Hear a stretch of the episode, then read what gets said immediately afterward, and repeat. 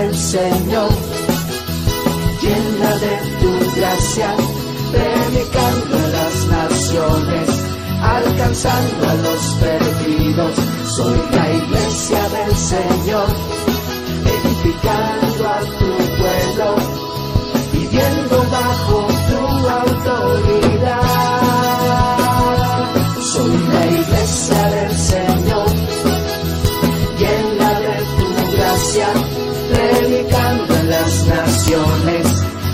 alcanzando a los perdidos. Soy la iglesia del Señor, edificando a tu pueblo, viviendo bajo tu autoridad.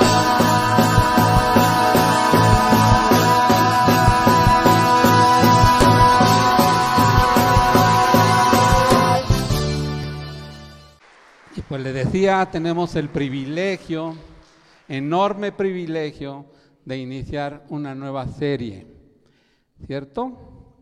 Y es una serie que trae un ciclo doble, por tanto, debe estar atento. Mire, cuán hermoso su nombre es del Señor, del Señor, ¿verdad? Decía la alabanza. El nombre de esta serie se llama Batallas Victoriosas. ¿Escuchó la administración de la alabanza? ¿De quién es la victoria? De Dios. Por tanto, hoy nos da una serie que nos irá llevando de victoria en victoria.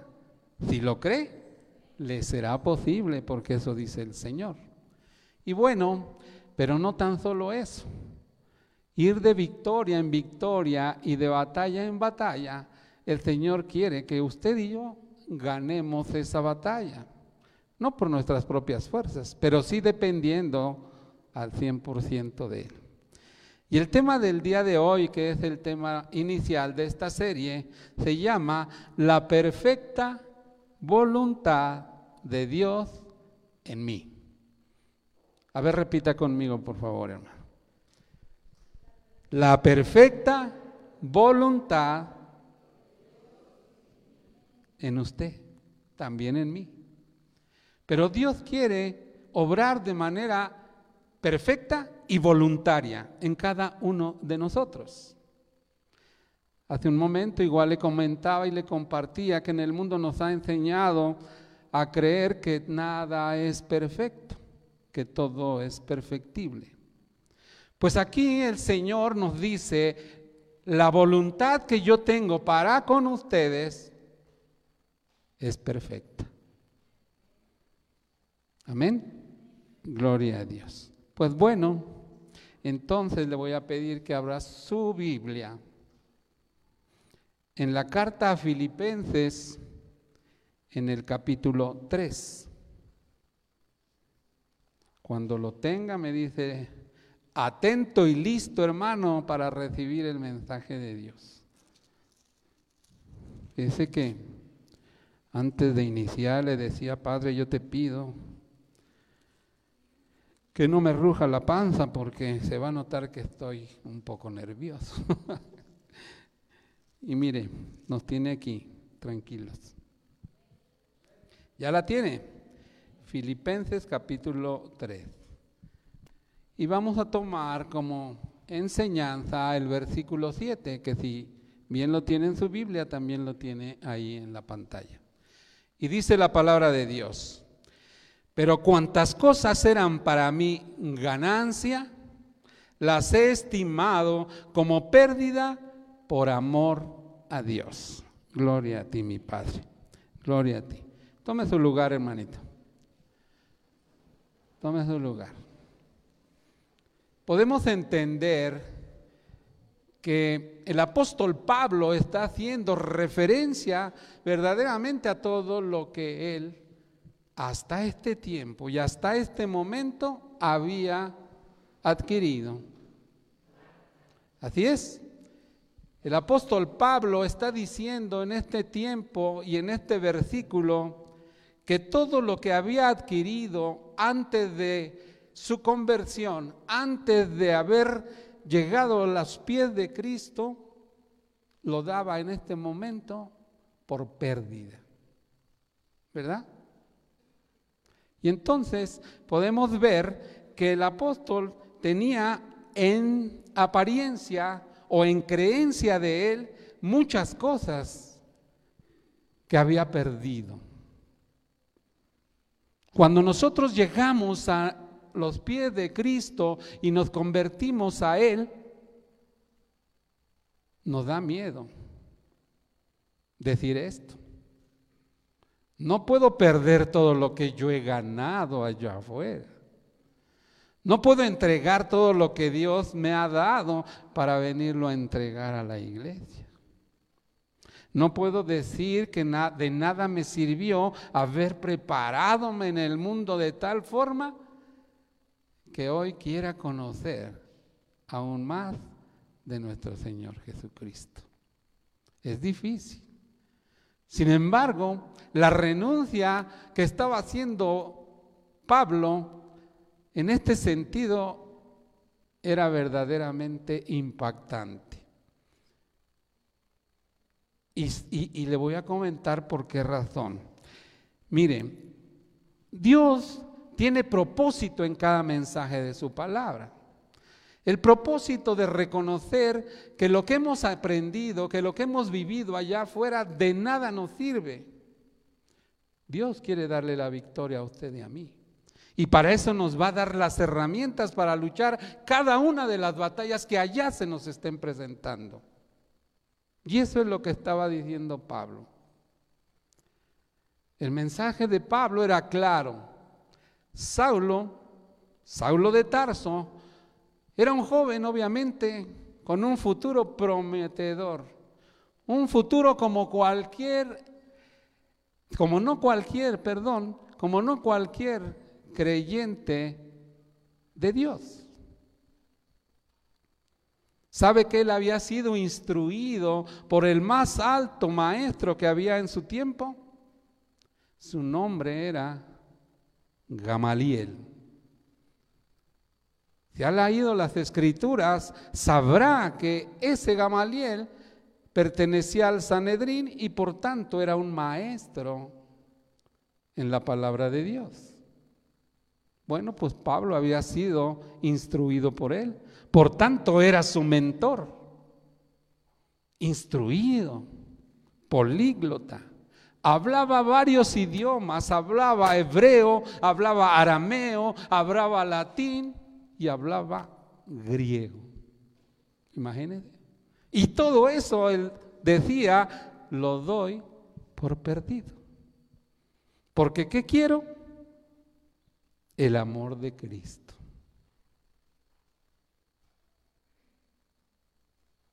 A veces creemos que nosotros podemos hacer lo mismo, pero mira cuánto trabajo nos da. Pero mira cuánto trabajo decir, Señor, yo quiero servirte, heme aquí. ¿Y qué dice Dios? Primero, tienes que dar por perdido. Todo aquello que estorba para el propósito de que tiene Dios para contigo, para ese propósito que tengo para contigo. Por eso es de sumo gozo, hermano, estar aquí hoy. Porque Dios sabe que tenía que quitar y tiene que quitar muchas cosas en aquellos siervos que han de serle útil. Recuerda la conversión de Pablo. Pablo era un perseguidor de los creyentes en Cristo Jesús. Era celoso de la ley. Él quería llevar la ley al 100%. Era un judío legalista. Dice que también era, ¿qué? Fariseo. Hebreo de hebreos. Pablo tenía la doble nacionalidad, era romano, pero también judío. Hay pasajes que hacen saber esa doble nacionalidad.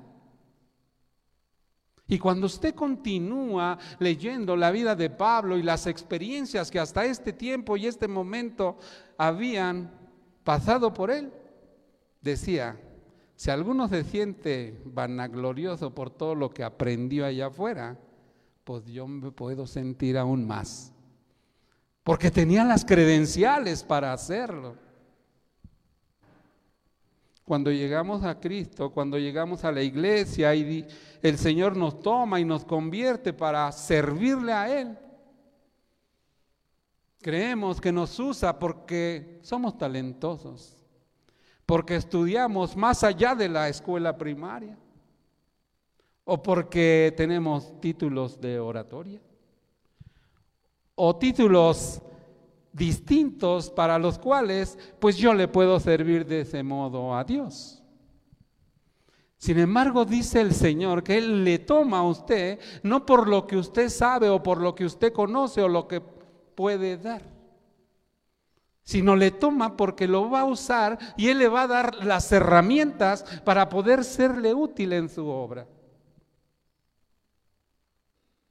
Es un pavor, hermano, cuando le dicen le toca compartir, hermano. Wow. Bueno, a mí me temblaban las cañitas, hermano. Recuerdo aquella vez cuando le conocí, dice una canción. Le decía, Señor, ¿por qué me traes aquí si yo no necesito nada? Familia hermosa, esposa hermosa, hija linda, dónde vivir, dónde comer, qué comer, qué vestir. Pues normalmente tú tomas a aquellos que te necesitan. Yo. Pues sí. Y ahí nos puso en aquella ocasión. Y mire hermano, sudaba, escurría en sudor. Porque cuando Dios le toma, le muestra lo malo y perverso que usted es. Me mostraba la vanidad, el orgullo, eso de lo que yo me captaba, que yo tenía y que no necesitaba de Dios. Exactamente eso estaba diciendo Saulo de Tarso.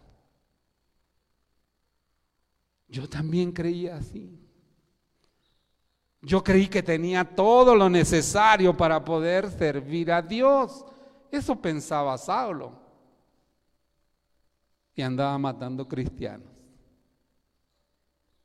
A veces llegamos a la iglesia, hermanos, así como Saulo, matando creyentes.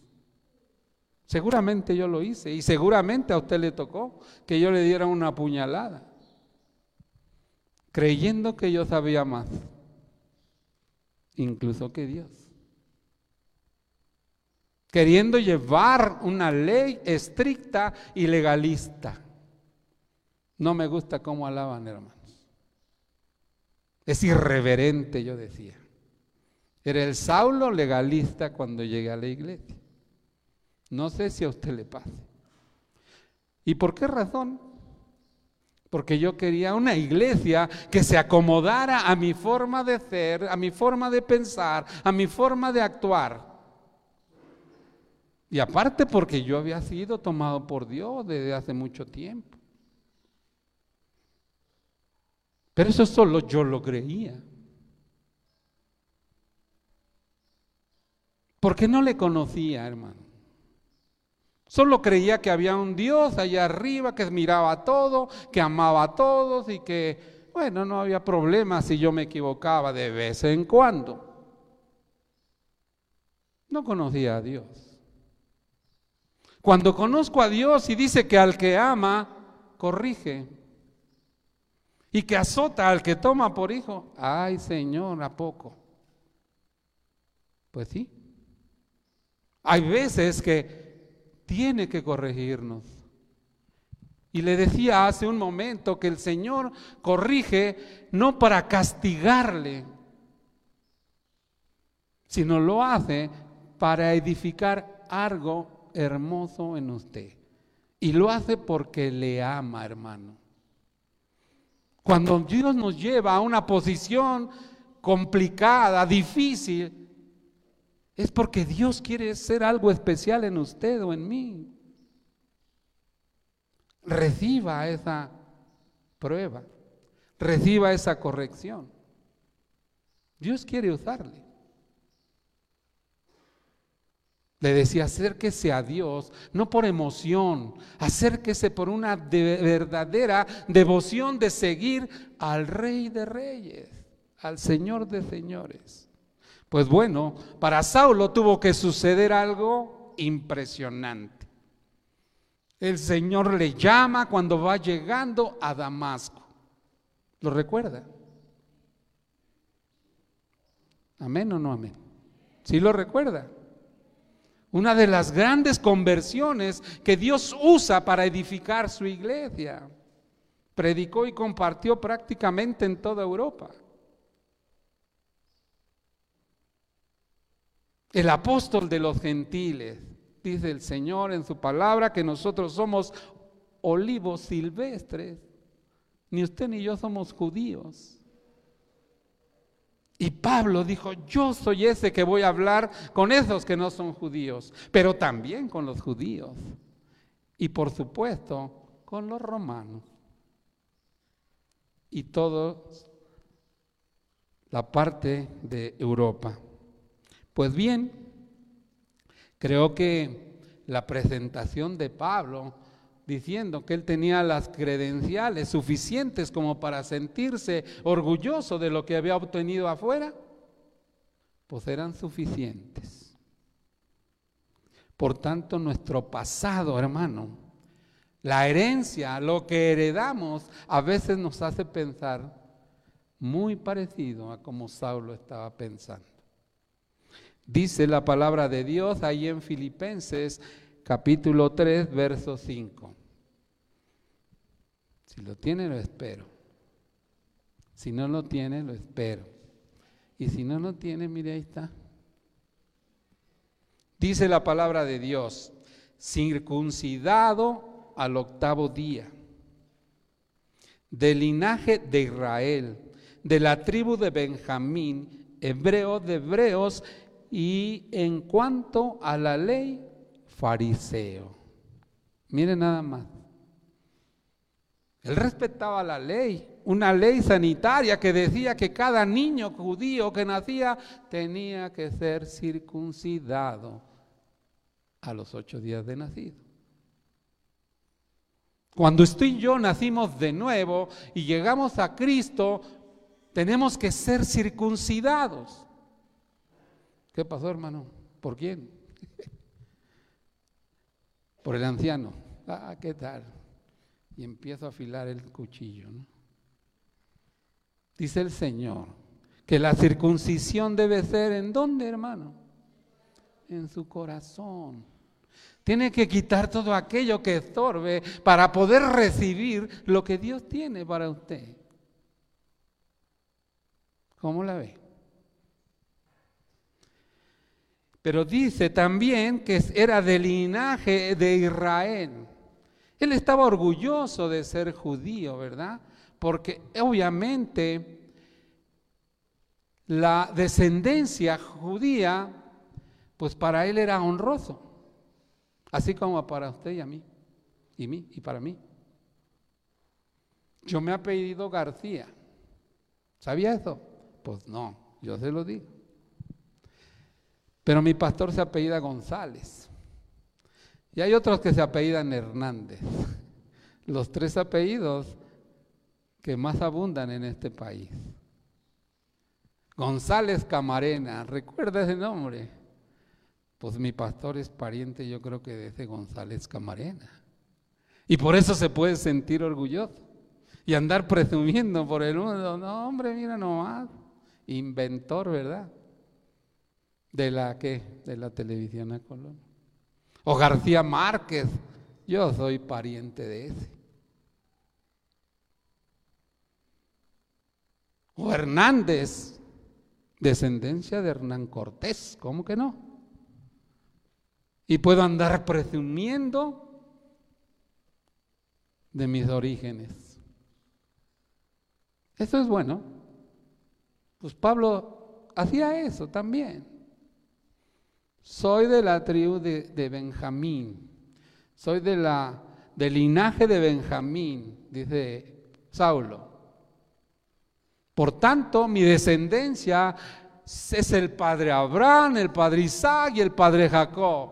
Y de eso se sentía orgulloso. Y por tanto, también soy heredero del antiguo pacto. Claro que sí. Y eso me da autoridad para poder hacer lo que yo hago. Porque esa descendencia a él le, sentía, le hacía sentir orgulloso. ¿Será que usted y a mí también? Andemos por ahí presumiendo que descendemos de Hernán Cortés o de los que ya le mencioné. Pero no tan solo eso, hermano, también dice que era hebreo de hebreos y le decía yo que tenía la doble nacionalidad. Yo tengo familia hoy que nació en México y ha adquirido la nacionalidad en Estados Unidos. ¿Y eso qué? ¿Lo hace ser mejor que usted o que yo? ¿Su nombre le hace ser mejor que usted o que yo? ¿Su origen le hace ser mejor que usted o que yo? Claro que no. Para Dios dice la palabra que no hay acepción de personas. Dios nos mira de manera distinta a como nosotros mismos nos podemos mirar. Dios le ama. De igual manera que me ama a mí. Pero Pablo todavía no entendía eso hasta este momento en la cual está diciendo todo lo que yo aprendí, todo lo que yo supe lo doy por basura. Cuando usted y yo entendemos eso y servimos a Dios, podemos poner por principio y por sobre todas las cosas al Dios verdadero, ese Dios en el cual hoy, cuando usted abrió sus ojos, dependía de Él que usted se levantara, que usted se, se peinara, se bañara, se arreglara, se alistara y dijera, quiero conocerte más, quiero tener una verdadera comunión contigo. ¿Por qué? Porque te necesito y no te necesito por lo que me das, te necesito por lo que eres, porque sin ti sé que no tengo nada, ni puedo nada, ni sé absolutamente nada. Dígame, hermano. Usted y yo no podemos nada sin el Señor. Dependemos de Él. Y por eso es que estamos aquí. A poder tener un verdadero encuentro como iglesia en el cuerpo, no separados allá afuera. Dice el Señor, pegados a mí como pámpanos, porque yo soy la vid verdadera y el que no permanece en mí será cortado y echado al fuego, hermanos. Tenemos que estar pegados a la vid. Él es la vid verdadera. Nosotros somos esos pámpanos que nos alimentamos de Él. ¿Dice amén? O usted ya viene gordito como yo y no ocupa de ese alimento que Dios tiene para nosotros. ¿Está lleno? ¿Está satisfecho? ¿O quiere conocer más cada día de lo que Cristo es? Quiere conocerle más, pues no deje de venir. Dios le espera con sus lazos de amor, con sus brazos extendidos para recibirle. ¿Verdad? Pero que tiene que estar atento, atento, atento a su llamado. Algo tiene para usted. ¿Ok? Bueno, pues le decía, él presentaba estas cuatro situaciones él se circuncidó, obedeció. Él se sentía orgulloso de su, de su linaje. Él se sentía que la doble nacionalidad era ventaja para él. Y también decía, por último, que en cuanto a la ley, fariseo, o se hace legalista. Los fariseos se hacían llamar, no eran tantos en ese tiempo, dicen los estudiosos que como 600 solamente, y se hacían llamar los separados. Somos aparte, nosotros somos un pueblo de élite, eso se sentían. Entonces Saulo de Tarso se sentía más o menos así. Dios quiere que no nos sintamos así, por eso es que nos da esta palabra hoy. Dice el Señor que nosotros estamos en este mundo, pero ya no pertenecemos a este mundo. Dios nos ha dado una nueva, ¿qué? Nacionalidad. Él nos hace aceptos en el reino de Dios. ¿Verdad? Usted y yo tenemos una nacionalidad especial de parte de Dios. Pues bueno, Aquí la pregunta y lo interesante de todo esto, hermano, es cómo es que nosotros nos valoramos. ¿Cómo hoy, hermano, usted y yo, así como Saulo, que estaba negando en este momento todo lo adquirido allá afuera, y le decía a la iglesia de los filipenses, mira, todo lo aprendido lo doy por basura. Hoy usted y yo, ¿cómo nos sentimos y cómo nos valoramos en nuestra vida? Nuestro sentido de importancia se basa en nuestras herencias, en lo adquirido o en nuestros propios logros. ¿En qué se basa? ¿En qué se basa para decir, mira hermano, yo soy próspero? Mira hermano, yo soy bendecido. Mira hermano, a mí Dios me ha socorrido, a mí Dios me ha dado tanto que no sé ni cómo agradecer. ¿En qué se basa?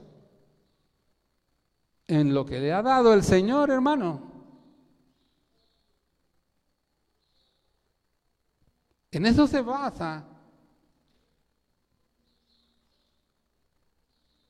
O en la paz que ha puesto en su corazón a pesar de que le haya dado o no le haya dado. ¿En qué se basa? En decir que es de tal o cual nacionalidad. En eso basa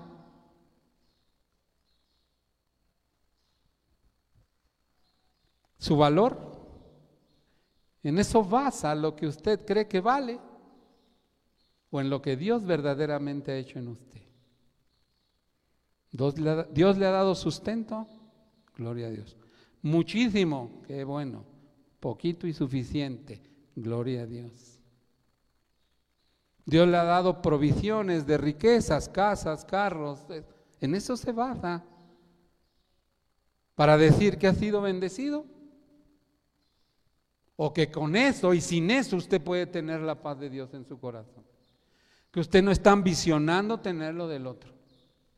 ¿En qué basa esa valoración de cada uno? Pero no tan solo eso. Te decía, ¿de dónde somos?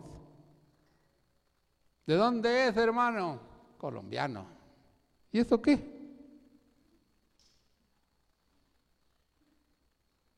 ¿De dónde es, hermano? Brasileño, aquí tenemos colombianos y brasileños. ¿De dónde es, hermano? De Tepito. Ah, no es una nación, pero sí es una colonia del estado de aquí de México. Y allá en Tepito somos bravos, ¿eh? Así es que abusado. En eso se basa. También anda matando cristianos, dice el Señor. Yo te digo una nacionalidad honrosa allá en el reino de Dios. Solo reconócelo. Acabamos de pasar una serie en la cual el Señor nos declara eso, ¿verdad? Dice, son una nación ya apartada para Dios, la cual debe creer que vive en el reino de Dios y que camina en el reino de Dios. ¿Lo recuerda o ya se le olvidó? Ya se le olvidó. Entonces vivamos en el reino y caminemos conforme al reino, porque ya somos de esa nacionalidad de Dios. ¿No se siente orgulloso? Bueno, el orgullo es malo. ¿No se siente dichoso? Gloria a Dios. Si se siente dichoso, entonces no puede permanecer así. Pues sí, hermano, pues ya que yo no quería, a mí me trajeron. No, siéntase dichoso porque Dios nos trae, pero nosotros tenemos que aceptar voluntariamente estar aquí. Porque creemos que Él está haciendo la obra en nuestras vidas. Porque mire, al final del día, tarde o temprano, hermano, cuando usted no llena el espacio que siempre existe en el corazón y no lo llena con el Señor, siempre le va a hacer falta algo. Siempre, hermano. Si tiene un cochecito, quiere un cochezote. Si tiene una casita, va a querer una casota. Si tiene una ropita, va a querer un tacuchi. Si tiene un tacuchi, va a querer un smoking. Si tiene un cambio, va a querer dos. Para el frío y para el calor. ¿Verdad? Porque nunca nada es suficiente. Pero si tiene a Dios en su corazón, eso va a ser suficiente, hermano. Pruébelo. No me crea a mí. Pruébelo. Dígale, Señor, yo no tengo nada, pero teniéndote a ti, lo tengo todo. ¿No? El gozo del Señor que compartía el hermano, ¿usted cree que es nada más cuando hay felicidad? El gozo se tiene en la tribulación, hermano, pero por supuesto también en la, felicidad. Pero ¿cómo se prueba ese gozo? ¿Cómo se disfruta ese gozo? Cuando usted está inmerso en la tormenta, viene Jesús y le dice, no tengas miedo, porque quien, en quien confías está contigo. ¿Y qué cree? Hay dificultad pero también hay gozo, porque sabe quién le sostiene, hermano. Sabe quién está con usted. No está dudando que Dios está con usted. Amén. No le estoy regañando, hermano. Póngase sonriente. Póngase feliz. ¿Verdad? A lo mejor hablo fuerte, dice mi esposita, es que hablas bien fuerte. Pero le digo, perdón, pues Así nos hizo el Señor y nos hizo perfectos, ¿no? Entonces ahora te aguantas. Gloria a Dios. Entonces, también tenemos que ver si el valor que le damos de acuerdo a estas condiciones tiene importancia. Si verdaderamente es importante hacerlo como creemos que lo debemos hacer. ¿Me explico? Si me explico, diga. Y entonces, si lo hace de esa manera, usted hoy cree que puede dejar una huella la cual pueda seguirle a alguien. Una vez que se da cuenta que va caminando por ahí. Haciendo las cosas conforme a su propio criterio, conforme a su propia voluntad o conforme a su propia visión de ver la vida de esa manera personal en la que lo percibimos y en la que aprendimos afuera, ¿cree que de esa manera usted puede ser alguien que deje huella? Si su respuesta es sí, ore y pídele a Dios entendimiento. Las cosas del mundo son efímeras, son finitas, se van a acabar. Cuando yo iba a la escuela me decían, mira, para que puedas ser recordado el resto de la vida, es que tienes que, ¿qué? Siembra un árbol, hijo, y ese dura un chorro de años. Pero también escribe un libro, no sé si a usted le dijeron eso. Y aparte ten un hijo. Y de esa manera vas a dejar huella en este mundo. Vas a poder ser recordado. ¿Alguna vez le dijeron eso a usted o no más a mí? Bueno, al pastor y a mí, porque más o menos ahí vamos, en años, ¿verdad? Pero a mí me lo decía, ¿quieres trascender en este mundo? Haz eso que te digo. Siembra un arbolito, hijo. Escribe un libro. Ya de perdis tus memorias. O tus recuerdos, ¿no? Algo que recuerdes. Decía otro por ahí, ya quisiera que supieran lo que a mí se me está olvidando. Con la edad se olvidan cosas. Eso no va a trascender, hermano. Eso se va a acabar. Eso se va a terminar. Sin embargo, cuando nos entregamos por completo a los propósitos de Dios para nuestras vidas, caminamos verdaderamente de acuerdo a su voluntad. Usted y yo debemos entender que el propósito de Dios es que nuestras vidas verdaderamente tengan trascendencia y que dejen huella a cada paso que esté usted dando. ¿Y para qué? Hoy Dios nos ponía a otra hermana que yo le decía, mire, hay veces que Dios toma a los hijos para que puedan edificar, obviamente, ser ese instrumento útil de edificación para los padres. Usted muchacho ha sido algún hijo de esos que tiene que decirle, papá, vámonos a la iglesia, o tráete la Biblia, enséñame a leerla. O usted ha sido al revés, el papá que le ha dicho a su hijo, ven, acércate a Dios conoce de Dios. Si usted lo hace, hermanos, verdaderamente va a dejar una huella que no se borre, que sea permanente, que sea consistente, que esté ahí todo el tiempo, buscando verdaderamente la presencia de Dios. Amén o no amén. Prepárese a decir gloria a Dios y amén, ¿eh? porque en el aniversario voy a estar ahí, hermano. Órale. Levantes de que el Espíritu le motive para poder glorificar a Dios. Si no nos van a decir iglesias frías. Y dice el Señor que o bien caliente, perdón, iglesias tibias. Porque el Señor dice o bien caliente o bien frío. Porque el tibio lo vomitará de su boca. Entonces entrele al toro, pero bien caliente, conozca la palabra de Dios, déjese guiar por el Espíritu Santo, hermano. Y verá que su vida será otra.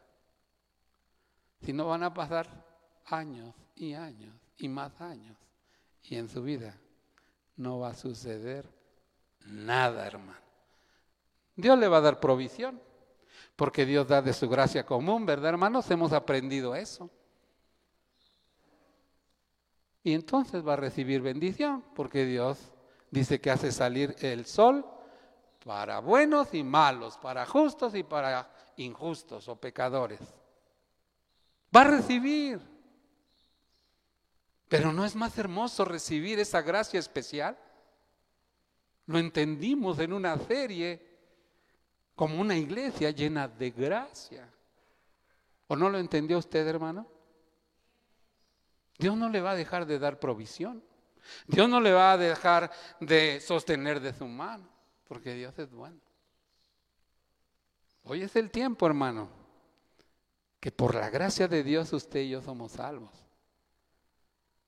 ¿Por medio de qué? ¿Por medio de qué somos salvos, hermano? De la fe. Si le hace falta fe, dice, fe, dice el Señor, pídala. Necesita fe. ¿Le hace falta fe? Yo creo que a Josué, fíjese que bien, que le dijo el Señor que tenía que cruzar a su pueblo y entregar la tierra que les había prometido, yo creo que era un buen siervo. Pero en el capítulo primero le dicen tres veces, esfuérzate José, Josué, perdón, y sé valiente. Tres veces le hacen mención de eso y en una de ellas le dicen, y sé muy valiente. Usted hoy está aquí porque es esforzado. Pero ¿será lo suficientemente valiente para permanecer aquí por el resto de su vida? por permanecer en la palabra, por permanecer en el conocimiento del Hijo de Dios? ¿Será valiente o a la primera se va a espantar? Miren, nuestro pastor se ha puesto suavecito. Pero recuerdo una prédica cuando vino aquí con un machete. ¿Alguien lo recuerda? Amén. Si alguno lo recuerda, gloria a Dios. Porque Dios dice que hacía pactos, pactos de compromiso, y que aquel que lo rompiera decía que le pase lo mismo que a este y ¡pum! que le corte el pescuezo. No a una persona, a una gallina, un pollo, no me acuerdo qué era. Imagínese, si hoy usted ha decidido venir a la iglesia y entregar su vida a Dios, cumple ese pacto. Y siga a Dios, porque Él dejó huella. Y una huella tan profunda, y no en el piso, hermano, en su corazón, que después de más de dos mil años, el Señor sigue obrando y sigue trayendo, ¿verdad?, a su iglesia, a su cuerpo, más y más y más creyentes. No puede usted seguir viviendo con un Dios que no conoce, porque eso lo aparta. Dios le dijo que iba a tener dificultades, no le dijo, mira, una vez que te acercas ya estás cubierto y no te va a pasar nada. Dios necesita arrancar cosas que le lastiman y que le hacen daño a su corazón. Dios necesita quitar aquello que les ensoberbece y no le permite crecer, no le permite madurar por aquello que le estorba. Dios necesita tomarlo y arrancar, como quiera que sea, aquello que no es útil para su crecimiento espiritual. Si es cansancio, hermano, descanse. Coma su tortita, dice también la escritura. Descanse y continúe. Si es que necesita fe, dice el Señor, pídala, que se la voy a dar. Si necesita algo, el Señor se lo va a dar, porque al que toca se le abrirá y al que pide se le dará, dice el Señor. Amén, ¿lo cree o no lo cree? ¿Está conmigo? ¿Está despierto o no? Gloria a Dios, qué bueno que está despierto, porque eso me hace sentir que está vivo. Porque aquí de repente, hermano, yo no había subido aquí. Se ve así como una fotografía. ¿Usted le han tomado alguna fotografía? ¿Qué le dicen? Solo sonríe así. Ponga su mejor pose. Y así quédese. No se mueva. Así quédese. De aquí para allá. Así se ve, hermano. Perdóneme que yo se lo diga. Pero así se ve. Dice que para alabar a Dios use todo su cuerpo. Alabar a Dios es decir amén, gloria a Dios, aleluya. Eso es también alabar a Dios. Y cuando cante, pues cante desde adentro de su corazón. No le hace que le salga el gallo. Sonría. Viene a recibir bendición de parte de Dios. ¿Lo crea o no lo crea? porque Dios se la va a dar, aunque usted piense que ni la merece. Y es cierto, no lo merecemos, hermano. Pero la gracia infinita de Dios se la va a dar, aunque no quiera. Amén. Pues la pregunta obligada, hermanito, es, ¿cuál es tu historia y qué huella has dejado? Pregúntese, no me lo diga a mí. Dígale al Señor, Señor, mi historia es esta. Yo he sido A, B, C, D y todo lo que usted quiera. Y la huella que he dejado en este mundo, quizá, yo no sé usted, pero Dios lo sabe. He lastimado a mis hijos. He lastimado a mi esposa, he lastimado a mi prójimo, he sido pieza de tropiezo para otros, he sido imprudente, he sido mentiroso, he sido pecador. Pero yo no quiero eso. Quiero cambiar mi vida. Pero ¿qué crees, Señor? No puedo. Necesito de tu ayuda. Por eso está aquí, hermano, porque Dios le va a dar asistencia. Dios quiere que venga. Dice el Señor, vengan a mí todos los que estén cansados y cargados, porque yo los haré descansar, porque sus cargas son muy pesadas, pero para mí, dice Dios, son ligeras. ¿Lo cree? O ya le cansé. Ya le cansé, hermana. Pues usted sí, porque ya lleva dos horas casi escuchándome. Bueno. Veamos qué más dice la escritura. Dice que la escritura está repleta, mire, ya me van a correr. Y no llevo ni la mitad. Ya me doy cuenta, pastor, ¿por qué le sigue? Eh, dice la Biblia que está repleta de historias, ¿verdad? Las cuales el Señor tuvo que preparar todo y reuniendo todo, moviendo el universo para que su palabra se cumpliera.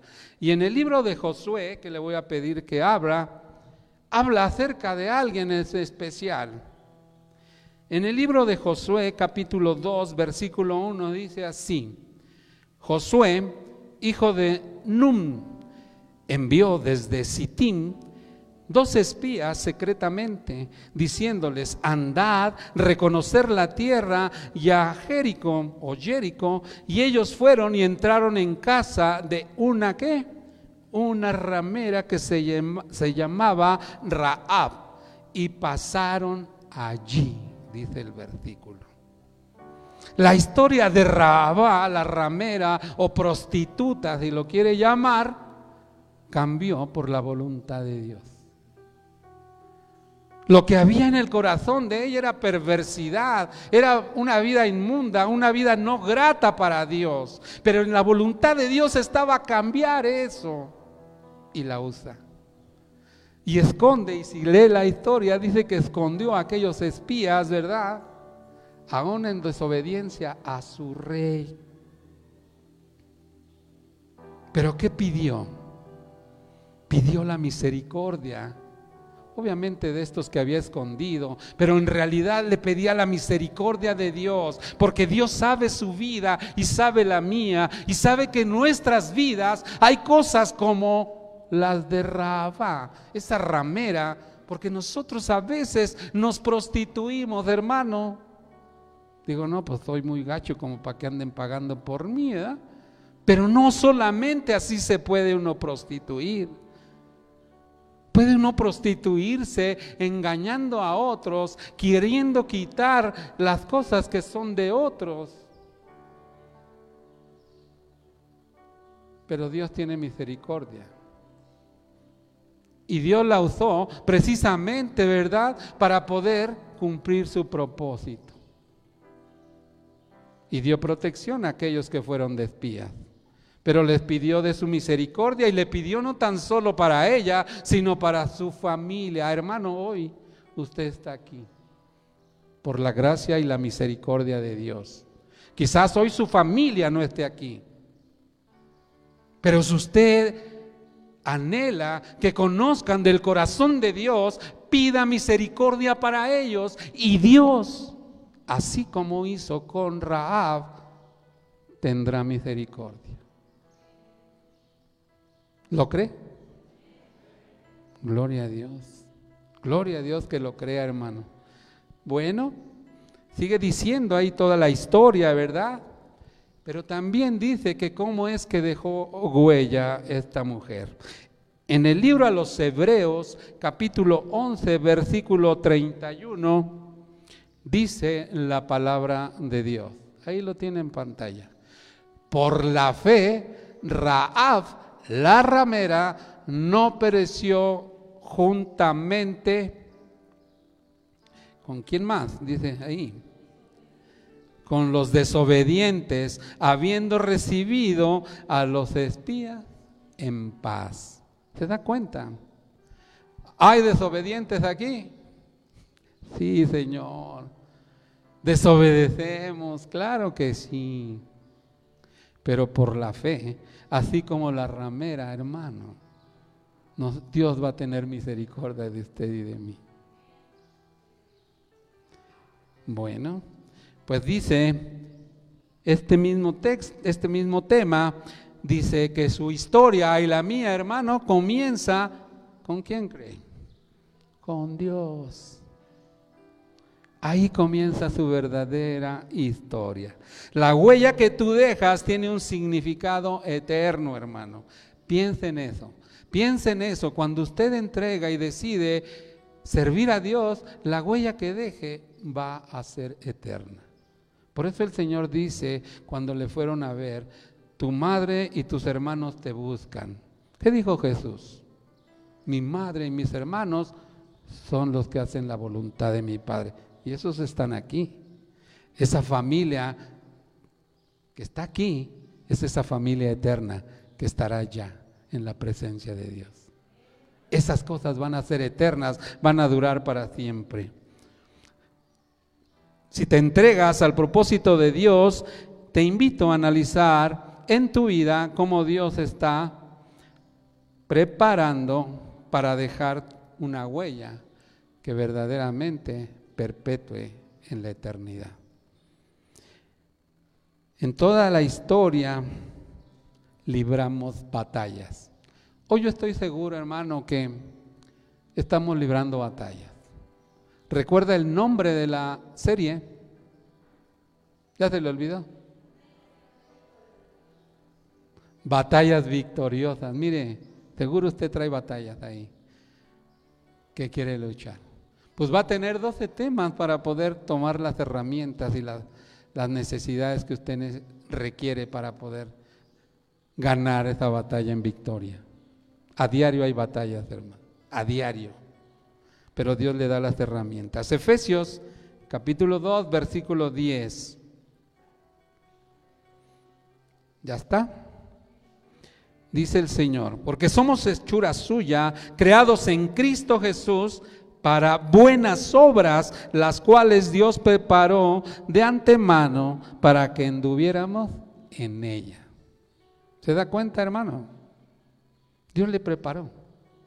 Dios le preparó a usted y a mí para ir de victoria en victoria en esas batallas. Pero ¿qué tiene que hacer? Creerle a Dios. Creerle con una fe auténtica, una fe sincera, una fe que pueda ser de ese tamaño en la cual usted pueda mover una montaña y echarla al río, echarla al mar. De ese tamaño. No tiene que demostrarla a nadie, sino a Dios. Cheque su historia, hermano. El seguir a Cristo no es por emoción, porque cuando se le acabe ya no va a venir.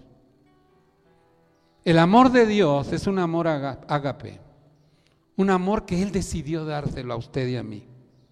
Por tanto, usted y yo tenemos que amar de esa manera, decidiendo amarnos unos a otros con defectos y con virtudes.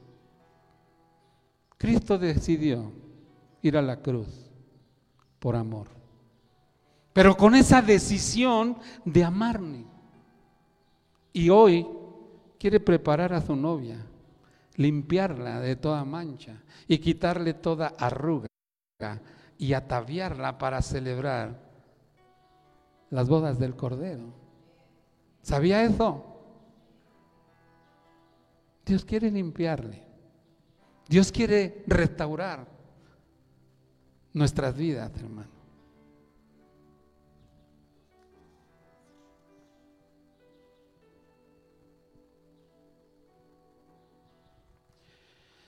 Pues el apóstol Pablo, hermano, nos muestra lo que estaba pasando y declarando en él.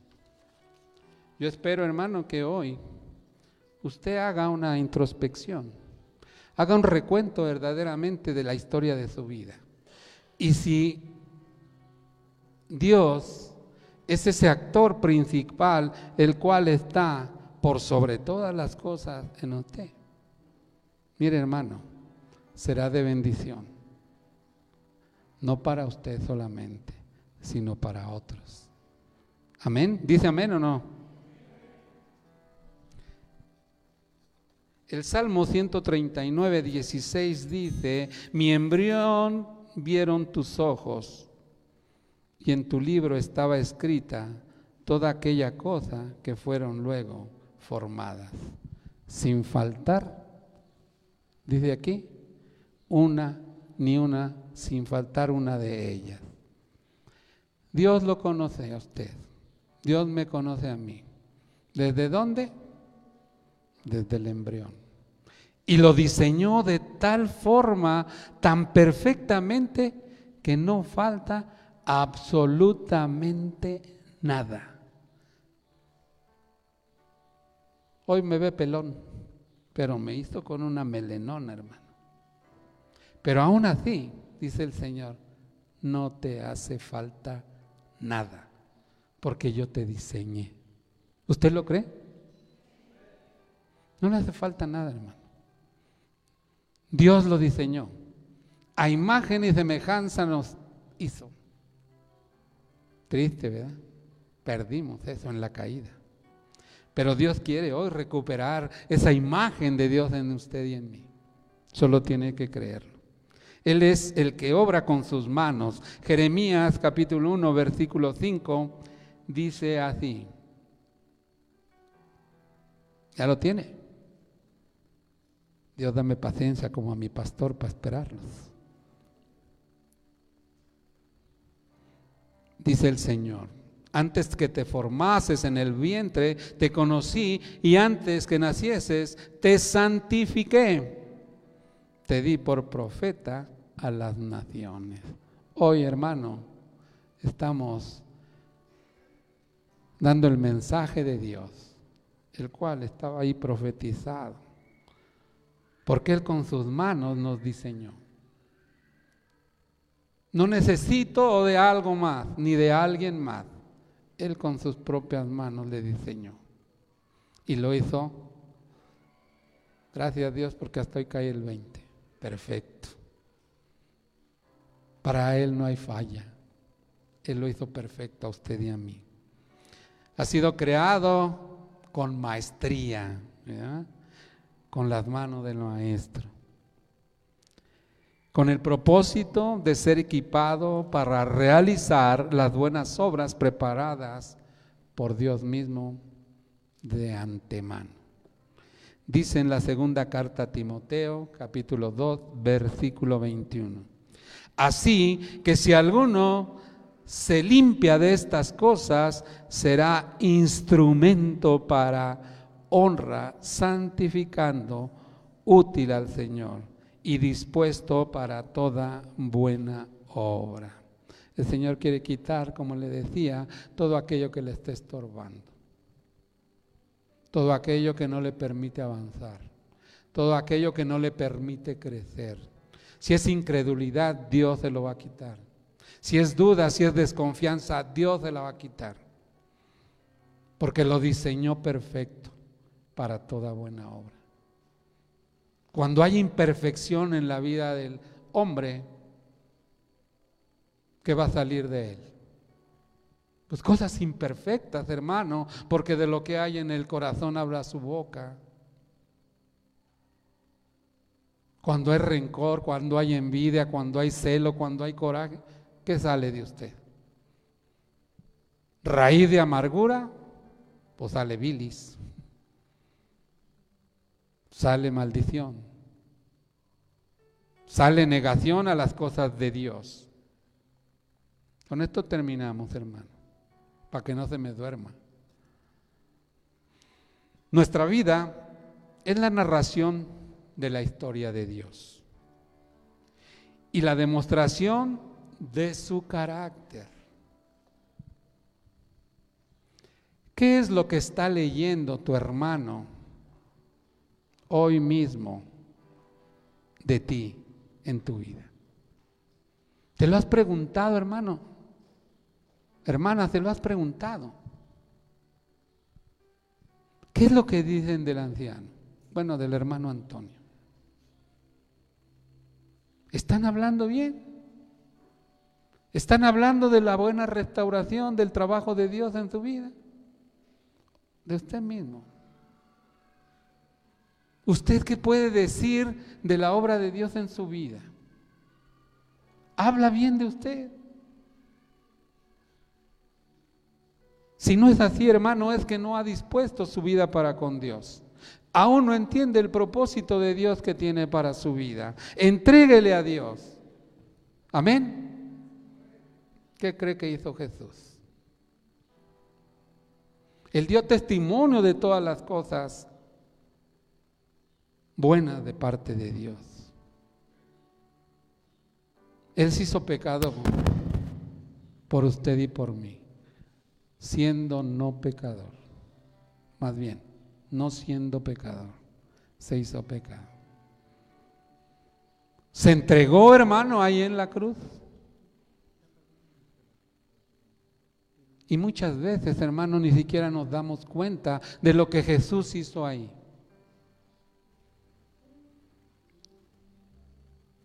Él ha creado una historia a través, de, a través del tiempo.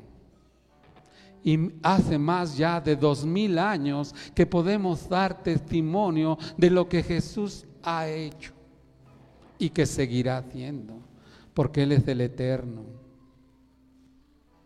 Él nos da este ejemplo, hermano, de historia, de una historia verdadera, auténtica de amor. Él fue a la cruz, hermano. Dio su vida por usted y por mí. ¿A cambio de qué? ¿Qué le está pidiendo hoy el Señor? ¿Qué le está costando recibir a Dios en su corazón de manera auténtica, de manera sincera? ¿Qué le está pidiendo Dios? ¿Qué dijo el Señor? No quiero que se sacrifiquen, hermano. Obediencia quiero, hermano. Dios quiere que seamos obedientes a sus enseñanzas. El estar aquí, hermano, puede usted sentir, puede usted aprender del carácter de Dios. Él tiene misericordia. Él tiene amor verdadero.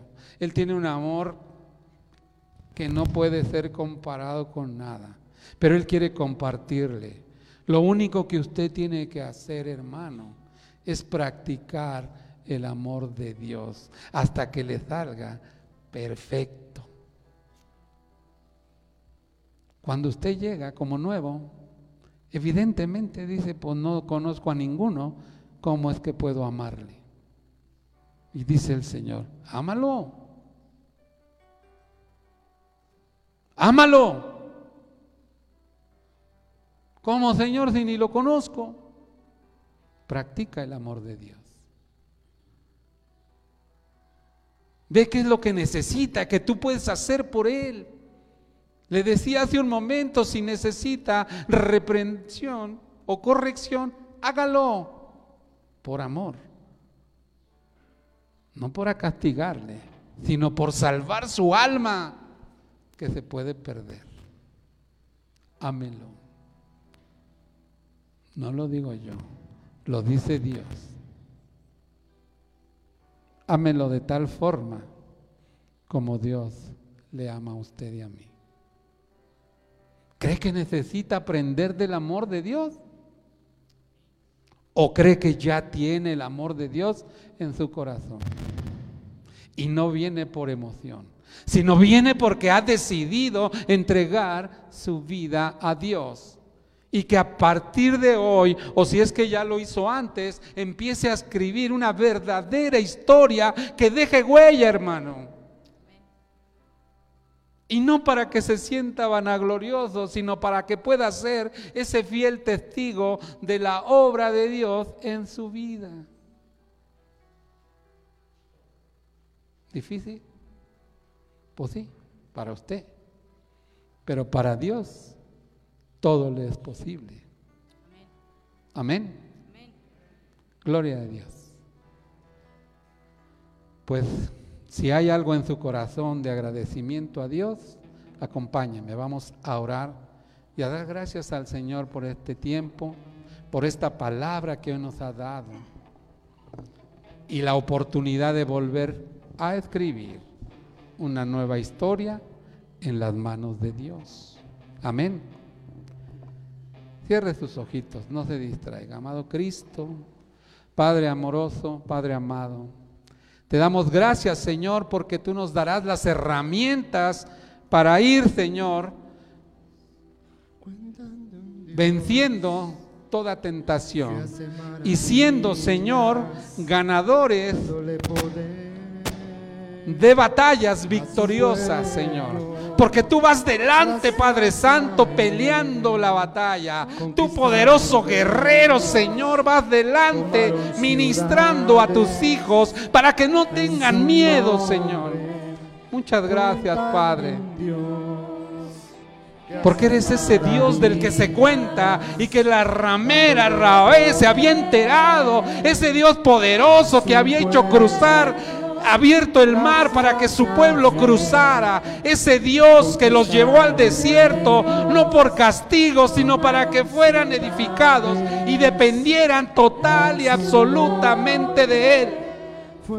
Si hoy el Señor te lleva al desierto, honra y gloria a Él sea, porque Él quiere preparar tu vida. Él quiere hacer algo maravilloso en la vida de todos. Él te va a llevar ahí para que sientas la dependencia de Dios, no por castigo, sino por amor a Cristo.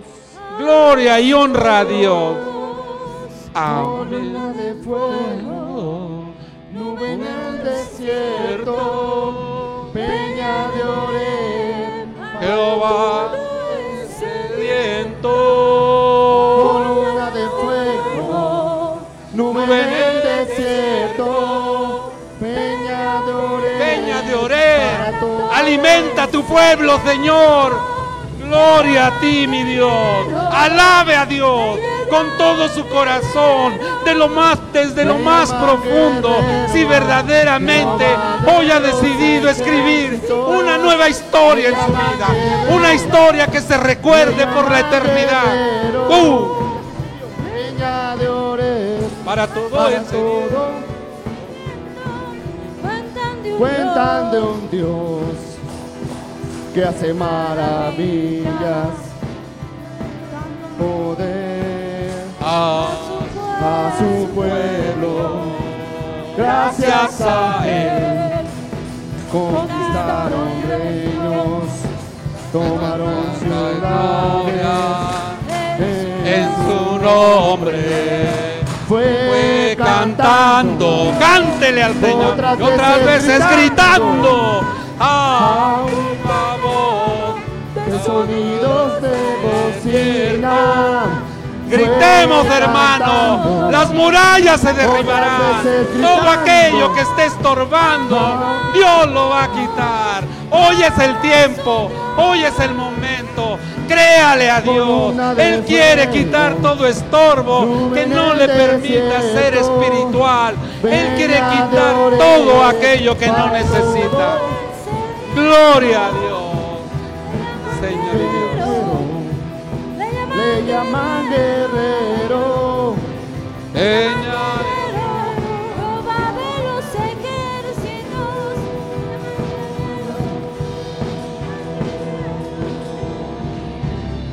Gloria y honra a ti, Señor.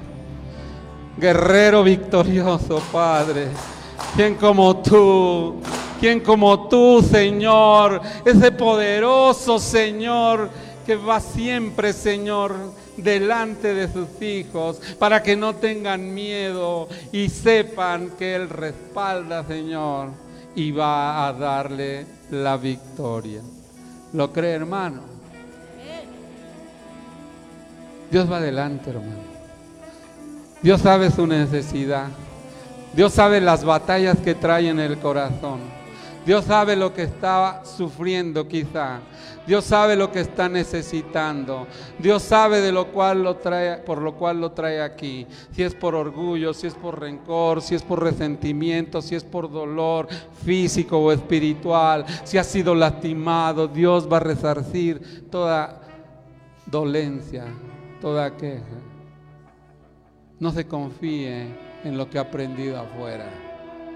Ponga todo eso en manos de Dios. Cuando usted hace eso, hermano, no va a tomar decisiones equivocadas. Dios tiene el control de su vida y de la mía. Entrégueselo. Gloria a Dios.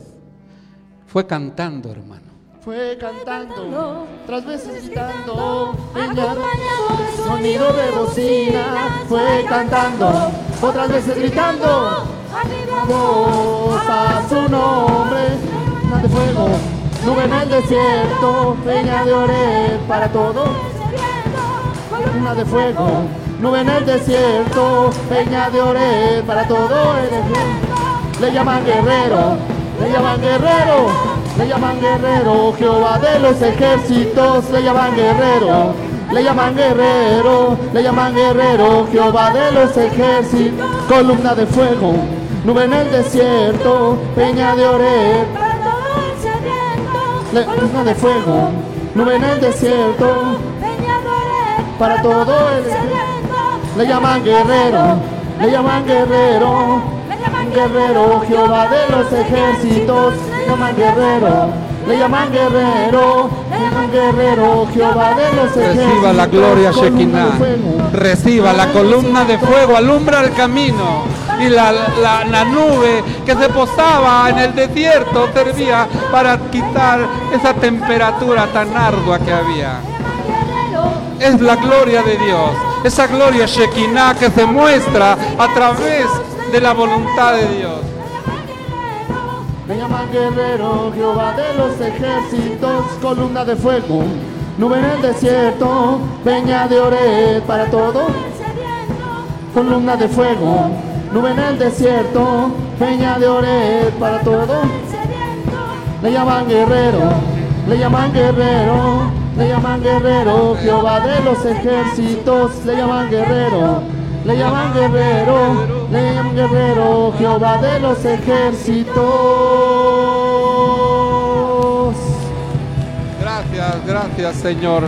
Gracias, gracias guerrero incansable.